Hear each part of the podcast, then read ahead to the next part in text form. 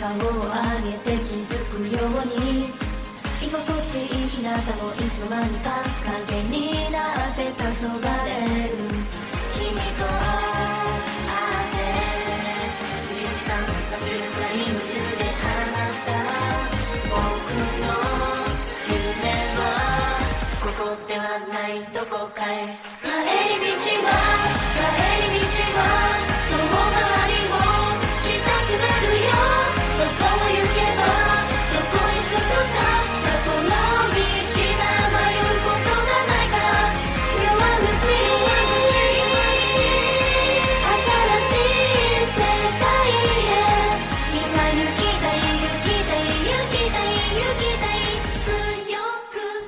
朋友们，大家好，欢迎收听新一期的塔可冲司机。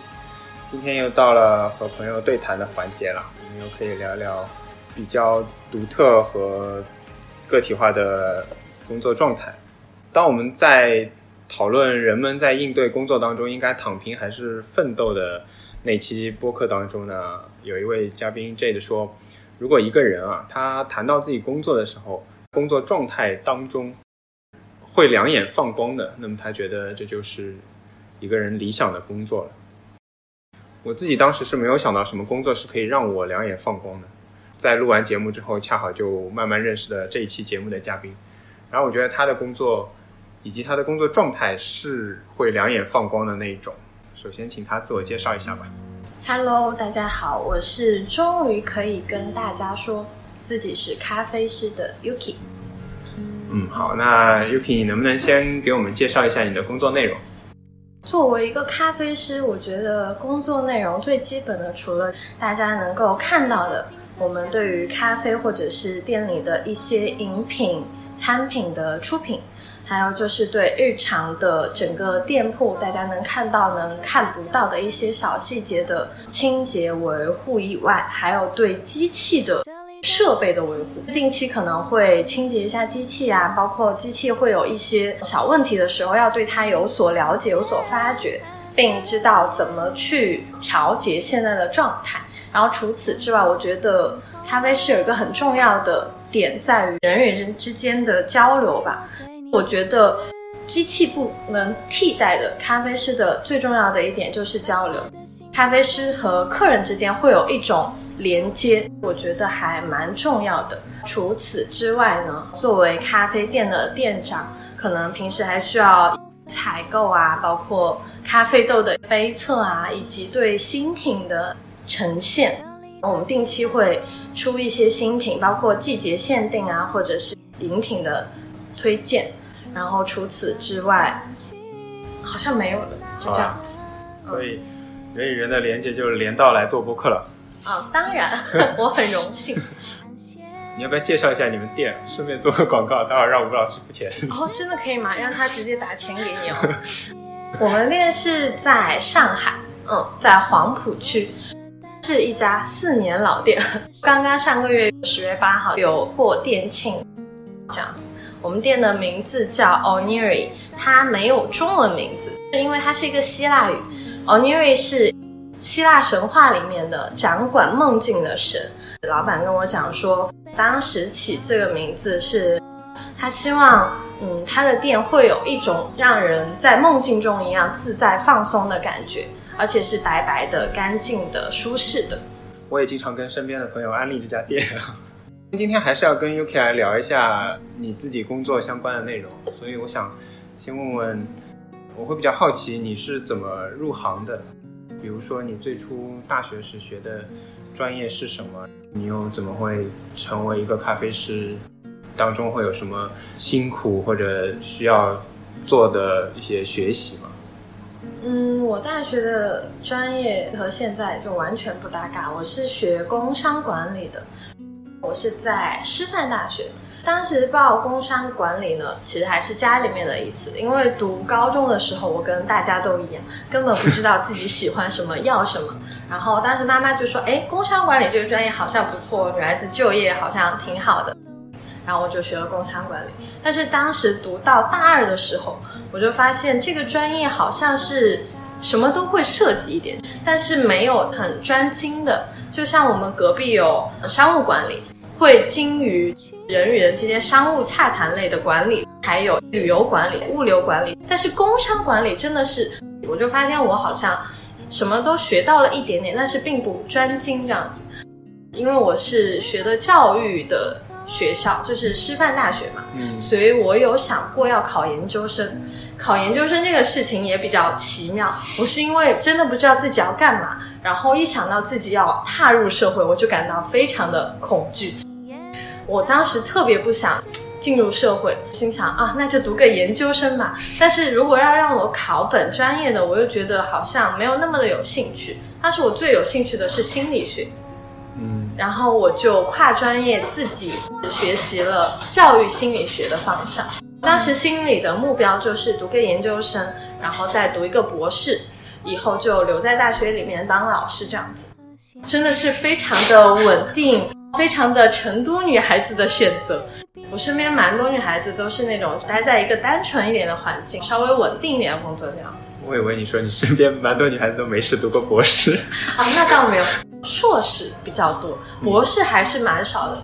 当时是研究生已经在考了，全国的初试已经过了嘛，嗯拿到了名单是要进入本校要进行复试，这就是面试的一个环节。但是当时在这前三个月，我有一个实习期，在大四的下学期，一个是学校规定的和你专业相关的一个学习，它是把每一个班级的每一个专业的人派分到各个公司去学习，这样子，这个是固定的。我们学校是会有两个实习期，这个实习期结束之后，经过暑假，然后你有一个自主实习期，你可以选择任何你感兴趣或者是你想要去的行业，它都可以算在你的结业报告里面。当时我们去第一个实习的时候，我就感觉，嗯，不太适合我的性格吧，可能它是有点像客服类的，会一直跟各种客户打电话，会去了解客户对某一样产品的回馈。嗯我也不知道这个跟工商管理有什么。当时朋友就说，啊，这可能就是学校需要寻找一些廉价劳动力，然后就把你们派到那里那里。当时那边实习了两个月，非常的。我倒也不觉得辛苦，因为你天天就坐在那里打电话，我就是会觉得非常的崩溃。每个人他有一个小隔间，坐在那里、面对一台电脑，有非常多的名单，跟着一个一个名单去打电话。有的人会把你骂得狗血淋头，有的人会可能你说你好，啪就挂断的那种，然后还有人会跟你聊东聊西，就想跟你聊天的那种。但是你要完成你今天的任务量，你又不得不非常温婉的把它带到结束语。你一定要把结束语念完，你才能主动挂电话，要不然你这个单子就算没有完结这样子。我那两个月，我真的是觉得人间炼狱。经过那两个月之后，我就发现可能我不太适合从事一些坐在电脑面前的工作，可能办公室的工作不太适合我。嗯我个人是有一点点跳脱的性格，嗯和有一点点自由的灵魂。后来自主学习的时候，当时是因为我小姨现在已经定居在上海，她就告诉我，嗯，我觉得你从小到大都在四川，基本上没有离开过家。她说，我觉得你应该去外面看看，嗯而且她觉得我的性格还蛮适合去大一点的呃城市嗯试试。然后我就来了上海做实习。嗯那段时间我就会去逛很多的咖啡店，因为我在大学的时候就非常喜欢咖啡这个东西了。当时还喝摩卡啊、榛果拿铁这样子比较小女生甜甜的咖啡，那会儿就觉得哇，咖啡是一个蛮好喝的饮品。在我大三的时候，是我在成都第一次遇到，呃，类似现在大家所说的精品咖啡吧。那会儿成都刚刚开始起步，就有一个呃店叫门德里，是一个独立工作室。因为那会儿他们不对外开放，当时我是因为在他楼下的一个甜点法甜店兼职，遇到了他们咖啡店的人下来买甜点，就有去到他们工作室玩，他们就带我有做杯测啊这样，然后我第一次喝手冲，就喝到睡不着觉，第一次因为咖啡因就是兴奋到睡不着觉。我从来没有体会过喝咖啡睡不着觉这件事情，嗯一直咖啡因可能还蛮耐受的。对，所以那会儿杯测，我不知道我喝了多少。嗯然后那天晚上回去，根本睡不着，直到大概凌晨三点四点，天微微亮的时候，我的心还砰砰砰的，我感觉是刚刚做了跳楼机会有的心跳。对，那是我第一次叫醉咖啡吧。那之后，我就开始跟他们可能经常会聊天啊，了解一些咖啡的知识，甚至他们会带我上手去做一些奶咖这种，让我尝试。那会儿我就开始在成都的各个店喝咖啡，直到我到上海来，我就发现，哇，上海跟成都还真不太一样。特别是那会儿是一六年的时候嘛，一六年成都可能刚起步没有多久，但是正是我觉得上海精品咖啡发展的最辉煌、最精彩的时候，那个阶段冒出来非常多非常棒的咖啡店。包括我们店是一六年的十月嗯开业的，然后月球咖啡是在这之前开的，老板有在月球咖啡工作过，包括同期的还有 Black Sheep 黑羊，嗯我就是那段时间基本上每天都会去一家不同的店逛。嗯，那个时候有一个，嗯，现在也有啦，就是一个还蛮有名的公众号叫企鹅吃喝。啊然后我个人认为，一六年、一七年他们推荐做的还蛮精彩的，我就会跟着他们的上海咖啡地图，啊然后去到各个店喝咖啡，就发现咖啡这个东西真的非常有魅力。嗯，那会儿我还是 Oniri 的客人，因为我工作的地方骑车过去大概十五分钟吧。嗯我基本上每周都会去一次 Oniri，但是我那会儿不善交际，不太会聊天，我就是那种闷头喝完然后转身就走的，要么就是找一个角落坐下来。你还有不擅长聊天的时候，不要看我现在是个话痨，以前我真的好像跟陌生人聊天这件事情没有特别的在行。所以这是工作改变。嗯，也不是，有可能是年龄造就。那之后，我开始萌生一个念头，想要做这件事情，但是是非常非常小的念头，因为那会儿我已经可能要进入到研究生的面试这个阶段了。嗯，又一个事情改变了我，就是毕业旅行这件事情。我一个人去东京，包括镰仓、关东地区十三天。我去的时候，因为正好是樱花季嘛，主要目的除了喝咖啡就是看樱花。木黑川那边特别美，它有一条樱花的道，然后那个是我第一次去日本，并且我并不会日语，然后我发现好像不会日语，英文没有很好，在日本好像也不会有大问题。对，去之前花了半个月在各个咖啡店做攻略。当时我有看到，现在我们店的老板、嗯他有做一个他在日本推荐的咖啡店，我就盯在我的谷歌地图上面。现在我的谷歌地图上面，关东地区就是一片红，咖啡店还有一些甜品店、嗯一些餐饮店都在上面。当时去，我就发现日本的咖啡店和我想象中的咖啡店还不太一样，因为以前只在国内有逛过。因为咖啡这个行业算是一个新产业了，又是一个舶来品，进入中国市场并没有那么久嘛，新行业，中国没有太多喝咖啡的这个传统，上海比较好，还蛮多阿姨会喝咖啡，对，就是大家喝咖啡的这个习惯还是有的。当时在日本的时候，最打动我的一点是他们的很多赤茶店、咖啡店里，可能老夫妻他们自己开店，你能看到六十岁、七十岁的那种老爷爷、老奶奶站在吧台里面做咖啡，然后我就觉得很不可思议。在以前我看来，不管是饮品店、餐厅啊这样的一些餐饮行业，都是比较年轻的人去做这件事情。可能我年龄到了三十几、四十几，我可能做幕后的老板，或者做其他的供应端的部分。嗯可能我站在吧台里去，呃，亲手做这件事情就很少了。功成身退。对，是的。然后我当时我看到我就还蛮感动的，我就心想，嗯，如果能够一辈子做一件自己很喜欢的事情，应该也是一件非常幸福的事情。当时我就有一点点的感觉啊，我以后都要做这件事情。嗯当然，当时我是不确定的。因为我当时还没有进入社会嘛，自己的心智还是蛮幼稚的。我觉得那会儿大家都是微博，也公众号也极少，当时就关注了一系列的上海的咖啡厅大家的微博，然后做完毕业论文答辩完之后，大概是五六月的时候，我就悄悄的在网上。就先搜有没有招聘哦，没有就发私信问他们，啊，你们需不需要小白啊这样子，然后把简历发过去。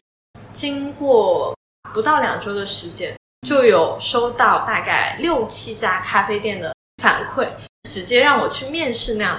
然后我就想，哇，这么多机会，当时就很心动，我就给妈妈说，可能我不太想读研究生了，我可能想要做咖啡。妈妈。还很惊讶，妈妈说啊，怎么会突然想做咖啡？然后我就把我当时的心理路程有告诉他们，跟他讲说，我可能读研究生的选择是因为我不知道自己做什么，但是我现在有一个特别明确的一个目标在那里，我就是想做这件事情。然后妈妈也蛮支持我的，这个是让我很惊讶的事情。妈妈就说，哦，那好的，你跟爸爸讲吧。一家之主的爸爸，我还记得我是在我老家的一家咖啡店里面。我那天我非常心怀忐忑的跟爸爸说了这件事情，爸爸竟然他也没有问我任何，他就问我哦，那你收到通知，那你有准备好去面试吗？什么机票什么的，住宿什么的，他都问我嘛。摊牌之前，我有呃联系好我在上海的住宿，包括。机票，包括当时去面试的时间都已经安排好了，因为我知道这件事情其实对于整个我们家庭来讲是一件大事，可能会改变我今后的人生轨迹，所以我心想一定要让他们知道你做这件事情是很认真的，能够独立可以离开家人的照顾的这样一个状态。当时心里就盘算，我一定不能住在我小姨家。一定要自己把这一件事情、这一段时期的安排给处理好。我住的地方是一个朋友家，这个也很妙，这个也是跟咖啡有关。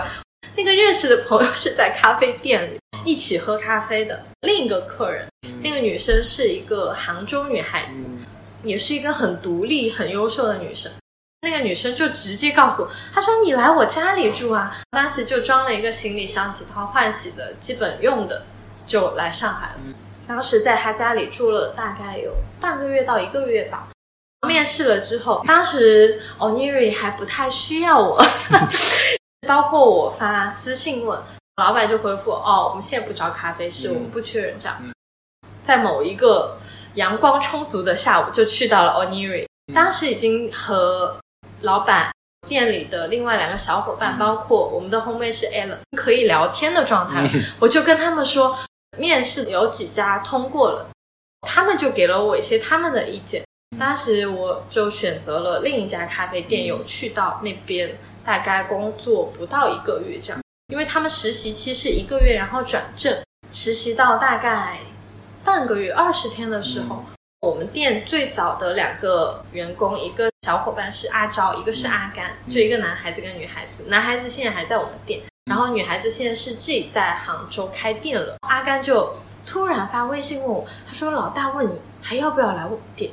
我都没有一刻的犹豫，来啊来啊！我说，可能是一种缘分吧。我觉得，因为我当时也没有再想到能来 Oniri，但是其实我当时的第一选择是 Oniri，但是当时他不要我，这样子很伤心的，就一直待到了现在。好长的。好长，我的天呐！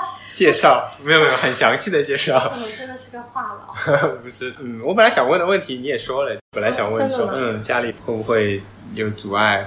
因为本身考研也算是一个现在比较主流和在这个规范的道里面嘛，感觉好像突然跳出了轨道，换了一个轨道，来了一个比较自由的职业。对我身边蛮多朋友，他们都选择读研，嗯，因为特别是我们那个专业嘛，管理学，其实你一定要读到研究生，你就业会更容易一点点，还好管人。啊，对，多读点书，年龄大一点好管人这样。因为我是一个比较在意社会评价的人，我不能说别人怎么看我对我影响很大吧，但是我会去考虑某一个行为的后果，别人会怎么看，至少我能不能承受这种评价。因为我也经常坐在咖啡馆里面嘛，嗯所以我啊时不时也做做梦，说能不能干这么一个工作。如果让我来看你当时的选择，本来是有研究生复试的机会在面前，对吧？比较好奇的就是说，在这种情况下，你会不会觉得选择这样一个工作会被人觉得不上进啊，或者说没有这种足够的上升空间？担心吗？曾经有吧，嗯，最初的时候因为刚毕业嘛，身边的玩的比较好的小伙伴都会有想要更进一步学业向上的选择，嗯，考研究生或者是留学去了。当时选择这个，我其实会有一丢丢的顾虑，嗯但是，嗯，我个人有一个也不知道是不是很奇妙，还是只有我自己这么想的一个想法。因为我有去跟很多的朋友聊天，然后我问他们，哎，你们有喜欢的事情吗？或者是你们有想要把它当做事业一辈子去做的感兴趣的事情？当时正处于毕业的我们，百分之九十都是没有的。嗯大家没有一个自己可能非常非常向往的行业，或者是感兴趣的事情。嗯然后我是有，我会觉得这很幸运，对，非常幸运。我会觉得，嗯、如果我没有这么一个兴趣点在，我可能会去做一些蛮正确的，或者是蛮主流的选择。但是如果我有这个点，我会觉得，如果我放下了它，把它放在了一边，去选择了别的，我会觉得第一是我对自己的不负责任，还有一点就是我会觉得真的是有一点点的浪费。如果我没有去做这个选择的话，稍微有一点点可惜。如果我没有去尝试，以后我再回想起来自己的选择，可能我会后悔。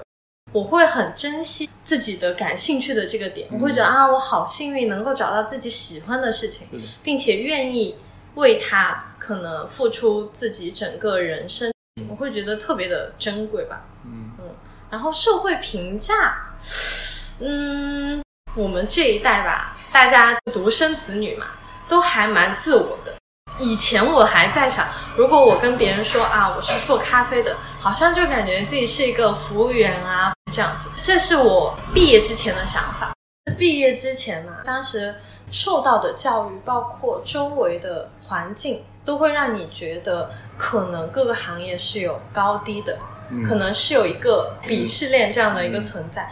后来最重要的就是在去到日本了之后，他们对每个行业，至少在整个社会来看，大家是蛮平等的。他们很尊重每个行业的人。比如说，我是学艺术的，可能我挣不了钱，可能在中国的现状是这样子，但是在日本其实不是这样子。我就会觉得，哦，原来这只是我们的这个社会是现状是这样，我就会觉得它并不是一个理所应当的事情。所以在那个时候，我开始明白各个行业应该是平等的，应该尊重每一个不同行业的人，不管他可能是做清洁的。总裁啊什么的，我觉得大家都是一样的，大家都是服务于社会，嗯，服务于自己吧。我觉得经历那之后，我就发现好像自己对于社会评价这件事情没有那么的在意了。嗯，你刚才讲到关于不想要浪费掉自己兴趣和想追求的事情嘛，嗯，那有没有说作为一个咖啡师需要的天赋？我个人认为，作为咖啡师，你只要有正常人的味觉，嗯，基本上就可以了。如果是天赋的话，我觉得有一个可能最重要，就是你对咖啡的热爱吧。嗯这个行业，特别是现在我们处于的这个社会，嗯非常非常的需要你对这个行业有热爱，你才能坚持下去。嗯因为说实话，处于这个行业的我，明白作为一个咖啡师，其实你要赚多少钱是几乎为零的可能性，维持自己正常的生活开销嗯就已经还蛮难的。在上海来讲，如果你不是上海本地人，嗯你可能需要租房子，然后交通、吃一些些娱乐。嗯作为咖啡师来讲，其实还蛮艰难的。嗯，嗯，如果你不够热爱它，你一定不会选择它。这是我本来想问的问题，你工资够花？老老是想去日本，对，好贵啊日本非常的困难啊、真的。嗯，这一点我就要说一下。其实作为一个咖啡师，正常来讲，可能是不太够花的。曾经一度我需要去兼职，嗯，因为我们店休息日比较多，蛮好的，是大家羡慕的做二休一，一个月大概有十天这样子的休息时间，可以去合理的安排。以前我刚入行的头两年吧，基本上每个月可能除了工作时间，会额外的去兼职这样。嗯第一，我觉得可以提升自己，你可以去一些和你的店不一样的店，嗯。比如说我们的店可能专精出杯没有那么多，嗯。因为我们要精于每一杯嘛，加上我们有一个品质价格定位在那边，嗯。所以一定不是高出杯量的店，嗯，所以我会选择一些出杯量很高的，嗯。类似像连锁店啊、外卖店啊这种去做兼职，这个可以锻炼我在这个店里不能锻炼到的一些能力。现在其实因为做到店长，工资还是会有一定定的提升啊。加上其实最重要的一点是，去年一整年我没有付房租。我在上海待了三年了，刚来上海的时候我是自己租房子，那会儿压力很大。爸爸妈妈还会给予一点点的支持，这样子，这个是最重要的。我父母很支持我，他们的支持肯定是离不开的。去年一整年，我是在小姨家里住的，小姨也很疼惜我，让我在家里又住了一年。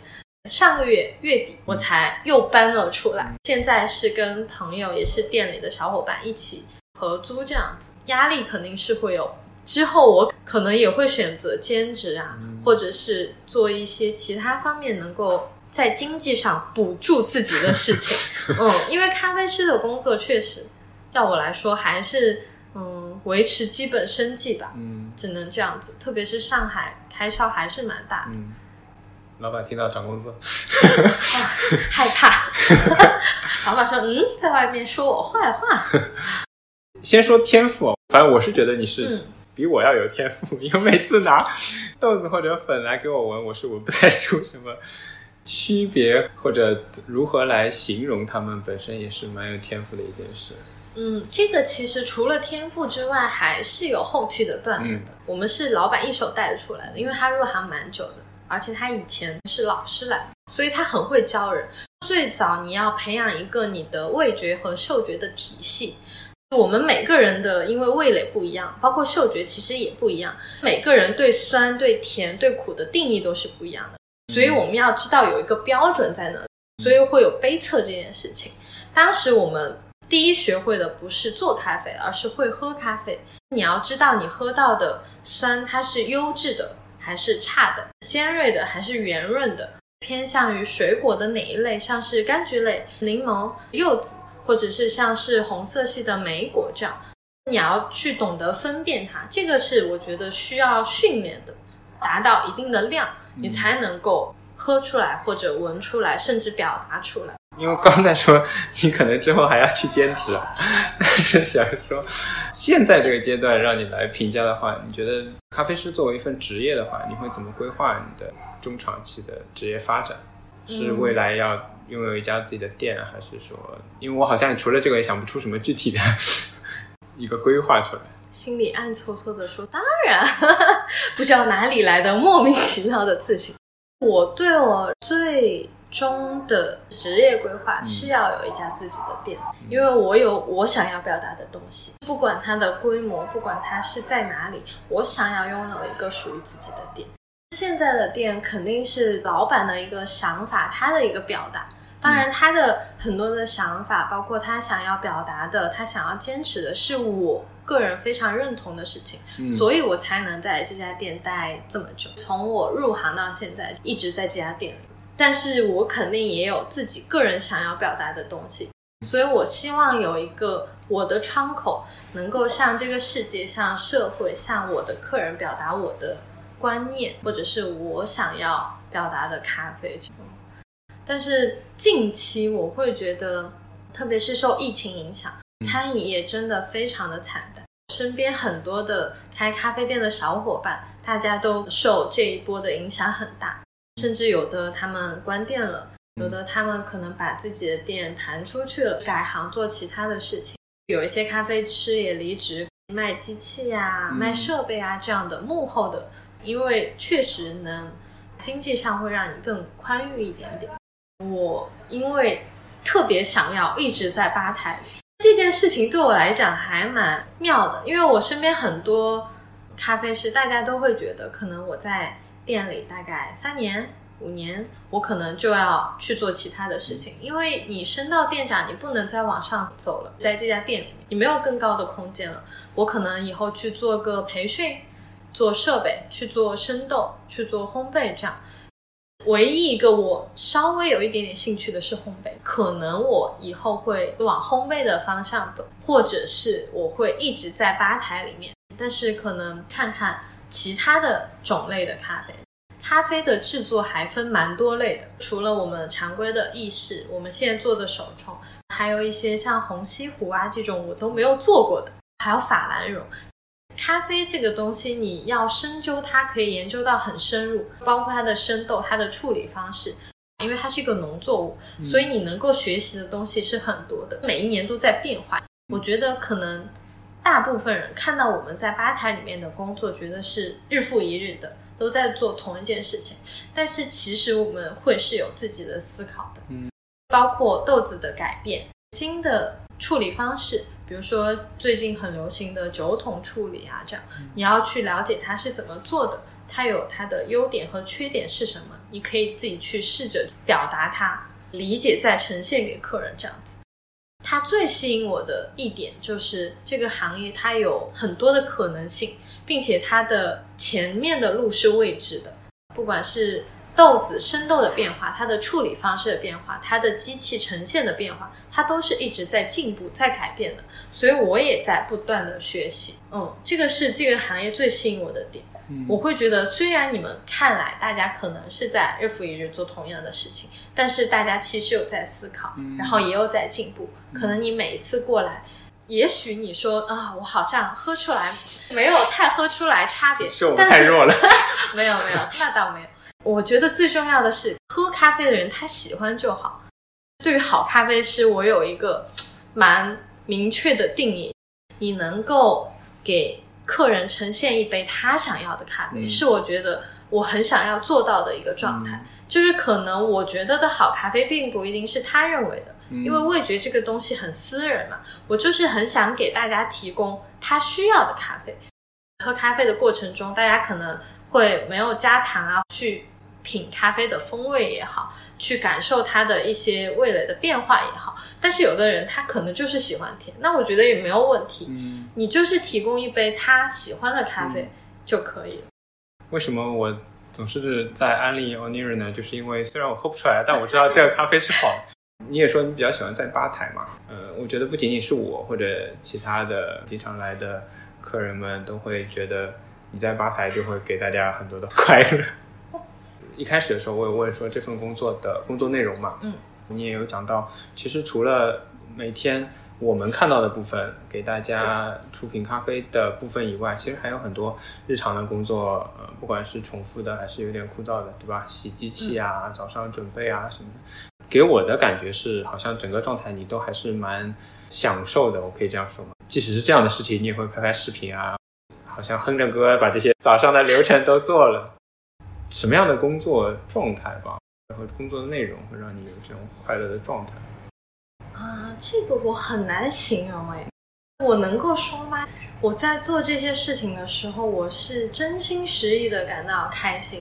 今天你有陪我一起收档嘛？你有看到，就算我们收档可能需要一个小时去清洁、去打扫，是非常枯燥的，而且可能需要你很细心、很耐心的去把它清洁干净。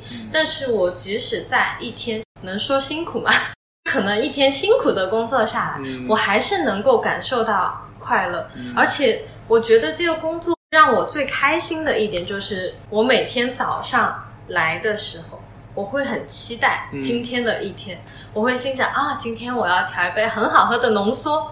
我每天会有期待，这也是咖啡对我来讲特别妙的事情，它每天都在变化。包括同一个豆子，它因为湿度、烘焙到距离现在的日期、天气的原因，机器的原因，它都会有不一样。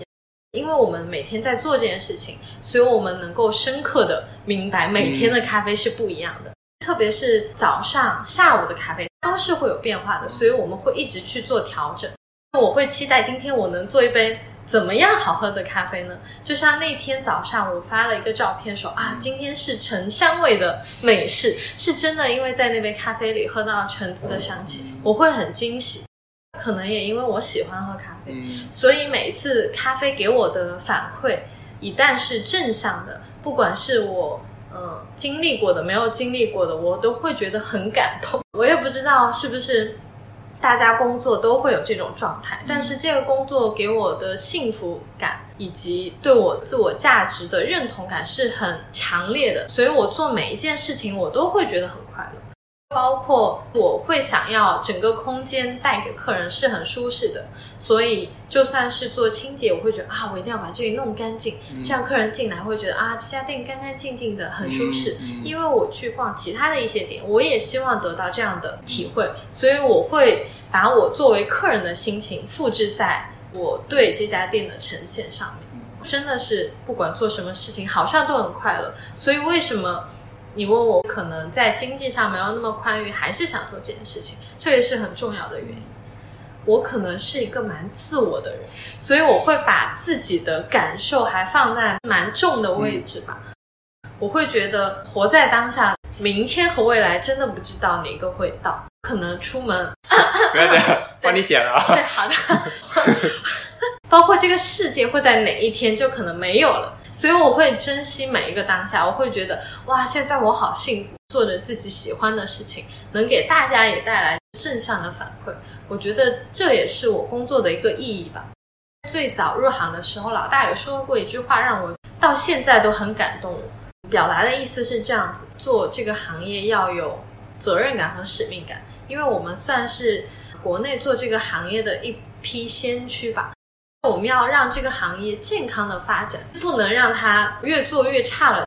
因为有一些店啊，我也就不说哪些店，他可能为了赚一些快钱，为了一些利益上资本或者什么的事情，他会让客人有一个在我们看来不太好的印象，可能让客人不能分辨什么是好的，什么是差的。他可能把价格拉到了一个。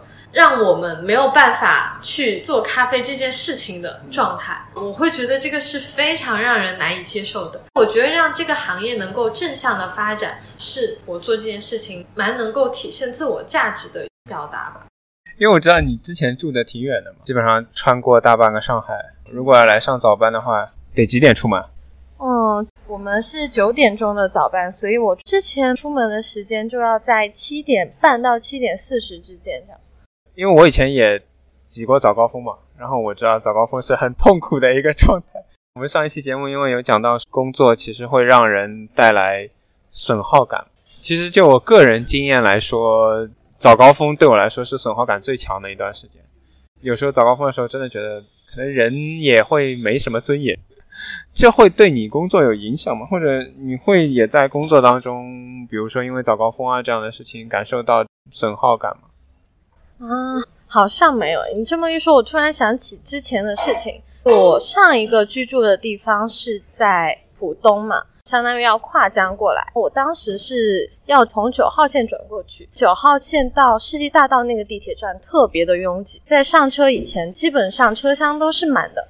我每次都是被人推进去的。有一次。因为那天早上手机没有网络，我就开始观察整个车厢里的人。我印象很深的是，那个是一个冬天，正好是在万圣节期间，那段时间很流行一个妆容，我不知道你有没有听说过，因为你是男生，叫厌世妆，有一种冷冷的、淡淡的，好像对这个世界有一些些抽离感的那么一个妆。我当时觉得车厢里每一个人不用化妆，他们都是厌世妆，感觉很奇妙。但是我的心情其实就算是起高峰嘛，每次都像那种有弹性的皮球一样，被人群在车厢里挤来挤去。但是我会觉得没有对我有损耗感，可能是因为我自己是一个比较容易开心的人，我会去发现每一件事情里面能够让你觉得不一样的点。就算是一些不太开心的事情，我也会去发现它，就像我说的厌世脸这种 比较奇妙的点。所以就算是几日早高峰，也没有给我带来太大的冲击感。直到现在，我住在闵行区，过来上班虽然不用换乘了，但是也需要提前四五十分钟这样子。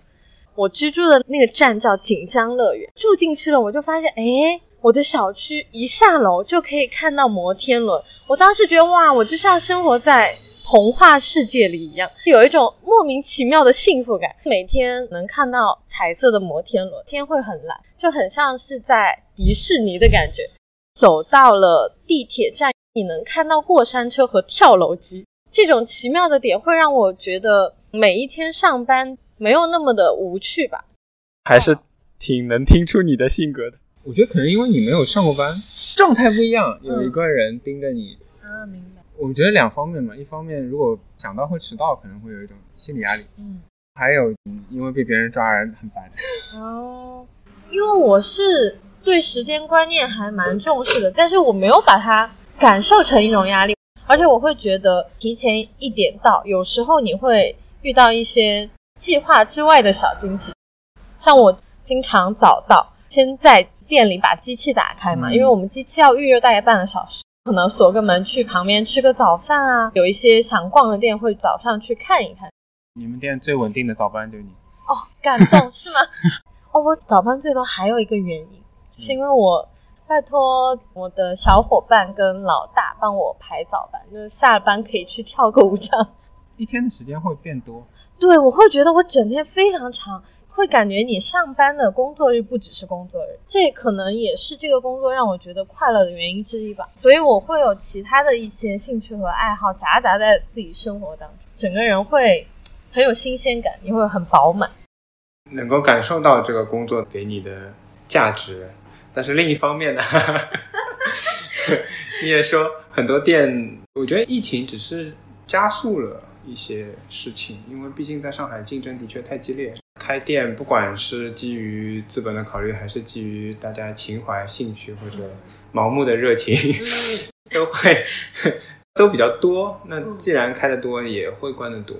所以我有时候在想，作为一个咖啡师，你也好，或者其他人，大家都可能会是朝着拥有自己一家店的目标去前进的。我比较好奇啊，会不会一定程度上，你的这些快乐很大一部分原因是因为这个店。其实很多风险不需要你来承担哦，当然，可能也有这方面的原因吧。如果店是你的，你可能会考虑很多，最直接的就是成本的压力。嗯，对，因为做到现在做到店长这个职位，其实你能够很直接的接触到一些，包括生豆的价格也好，店里的每个月的开销也好，包括盈利，其实心里都是很有数的。我们店虽然已经是开了四年的店了。但是其实直到现在，只能说收支持平吧，算蛮好的一个状态了。因为在上海确实房租成本的压力太大，包括你请员工也是很大一笔开销。开店是一件非常非常非常不赚钱的事情。包括很多喜欢咖啡的客人，他们会过来咨询我们，会萌生一些想开店的念头，我们都会积极的规劝他们，因为开店这件事情，第一风险大，第二赚钱的几率极小。嗯，如果你想要做好一家咖啡店，是很难的，盈利是很难的。所以，嗯，如果自己以后开店的话，我可能。快乐可能还是有的啦，对，当然压力也会有。我是觉得开店是一件嗯顺其自然的事情，可能到那个点了，我应该可以拥有一家自己的店了，我有那个能力了，我有对自己认知的自信了，我可能会去做那一步。但是直到现在我还没有，而且我觉得这是一件很需要能力的事情。开店不仅仅是你在吧台里面的工作，包括你对运营。对整个房子的装修也好，你要拥有各个方面的能力。我现在还在累积的事情，这让我突然想起了前段时间，家里人会经常问你啊，你都工作三年了，你学到了什么呢？啊，感觉你可以回来自己开店了，甚至有朋友会开玩笑，哎，回来开店吧，投资你之类的。但是我真的是觉得三年你并学不了太多的东西，可能在咖啡上都只是嗯。我刚刚介绍的时候有说到，终于可以说自己是个咖啡师了。在我入行的头两年，我不会告诉别人我是咖啡师，因为我觉得我没有到达一个咖啡师的基准。我觉得我对咖啡第一没有那么的了解，甚至我对做咖啡这件事情没有那么的自信。最早的时候，我出杯都是会给老大或者是一起搭班的。资历比较久的咖啡师，他们喝喝过了我才会上，因为当时我真的喝不出来好与坏，我对自己出品真的是没有信心的。一直到可能我入行接近两年吧，我觉得不管是你的理论知识、你的实操，包括我在这家店里跟客人的关系也好，包括我跟陌生人的交流也好，我都是游刃有余的。我觉得我可以称得上一个咖啡师，嗯，所以我觉得。咖啡这件事情是很需要持之以恒的耐力，包括你对它的热爱，你要一直去学习、去钻研。所以要拥有一家店，我觉得起码是十年以后的事情吧。我个人觉得，当然我会觉得，如果以后没有自己的店，这个也不是问题。嗯，因为我对老大的观念很认同。品牌意识，包括他想表达的东西，我都很认同。所以，如果因为能开到成都，可能我还是会在这个旗下做事情。当然，能够在之后的生活里面，能够满足我的一些经济也好啊，什么也好的情况下，对，没有拥有自己店也没有关系，我是觉得。对吴老师，但是我更高的要求，老大赚钱呀。对，嗯。我会愿意一直做这个行业的事情，但是拥不拥有自己的店，这个其实没有太强烈吧。嗯，等于说有一批志同道合的小伙伴，对，其实自己开店也是一样嘛，因为是的，是的，总不能一个人，总还是要有其他的同伴。是，我觉得也的确是咖啡馆这么。一个场所和这么一个文化带来的，会吸引到性情或者说是喜好相近的人。不管是店这边的工作人员，还是来的客人，我觉得都会有相似的一个效应嘛，这样的吸引。对，嗯，今天也差不多，我想问的也都 问到。对你有什么特别还想补充的、想说的吗？有很多朋友问我，他们看到我工作可能很开心，会觉得我现在的状态是他们想要的状态。之前有看一本书，这句话我觉得还蛮有意思的。他是这样子讲的：“他说，当你失去了方向，就让你对冒险的渴求、无法言喻的愿望、被遗忘了的野心、无法抗拒的冲动、无可名状的情绪和你内心深处的声音来帮你指路。我觉得替我指路的，可能就是我内心的某一种声音。我是觉得，当我做我人生中重要的选择吧，我都是遵从我的内心的。”可能我会有其他的顾虑，但是我更明白的是，如果我因为这些顾虑而退缩，或者选择了其他退而求其次的选择，我必定会后悔。我觉得人生的路可能还是自己来走，虽然很多大人会告诉你啊，我想让你少走一点弯路，少吃一点亏，但是我觉得这些弯路和这些亏都是很值得你去经历的。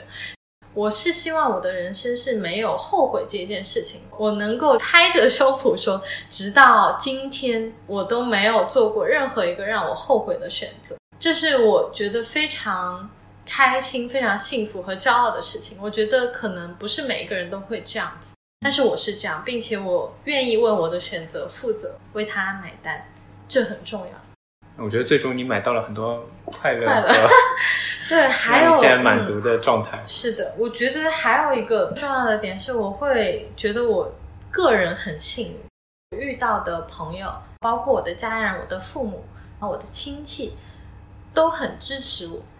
毕业之后做了这个行业之后遇到的，像是我的老板、我的伙伴们。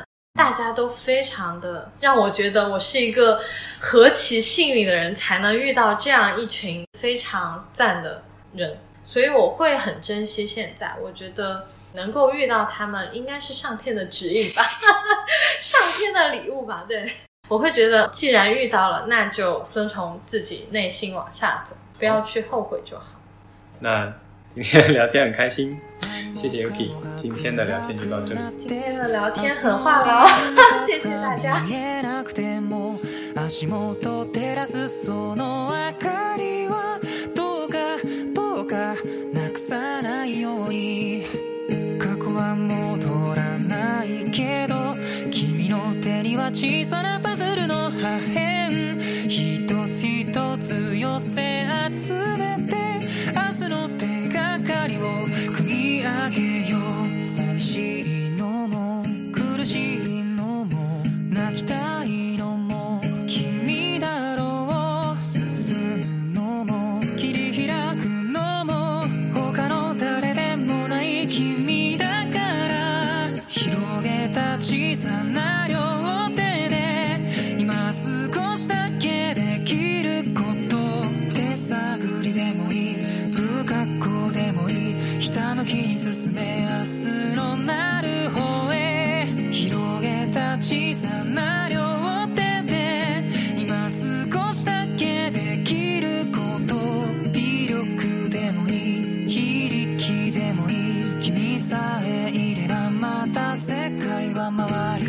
节目现在可以在小宇宙、Spotify、Apple Podcast、Google Podcast、Pocket Cast 等平台听到。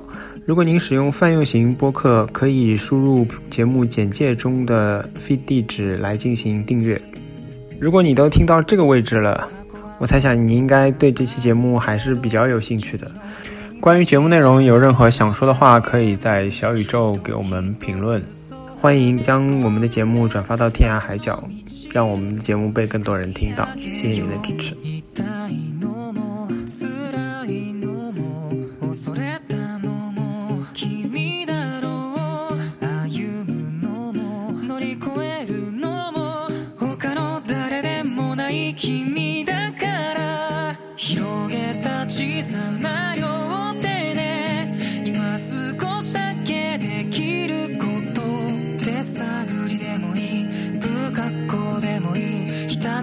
進め明日のなる方へ。広げた小さな両手で今少しだけできること。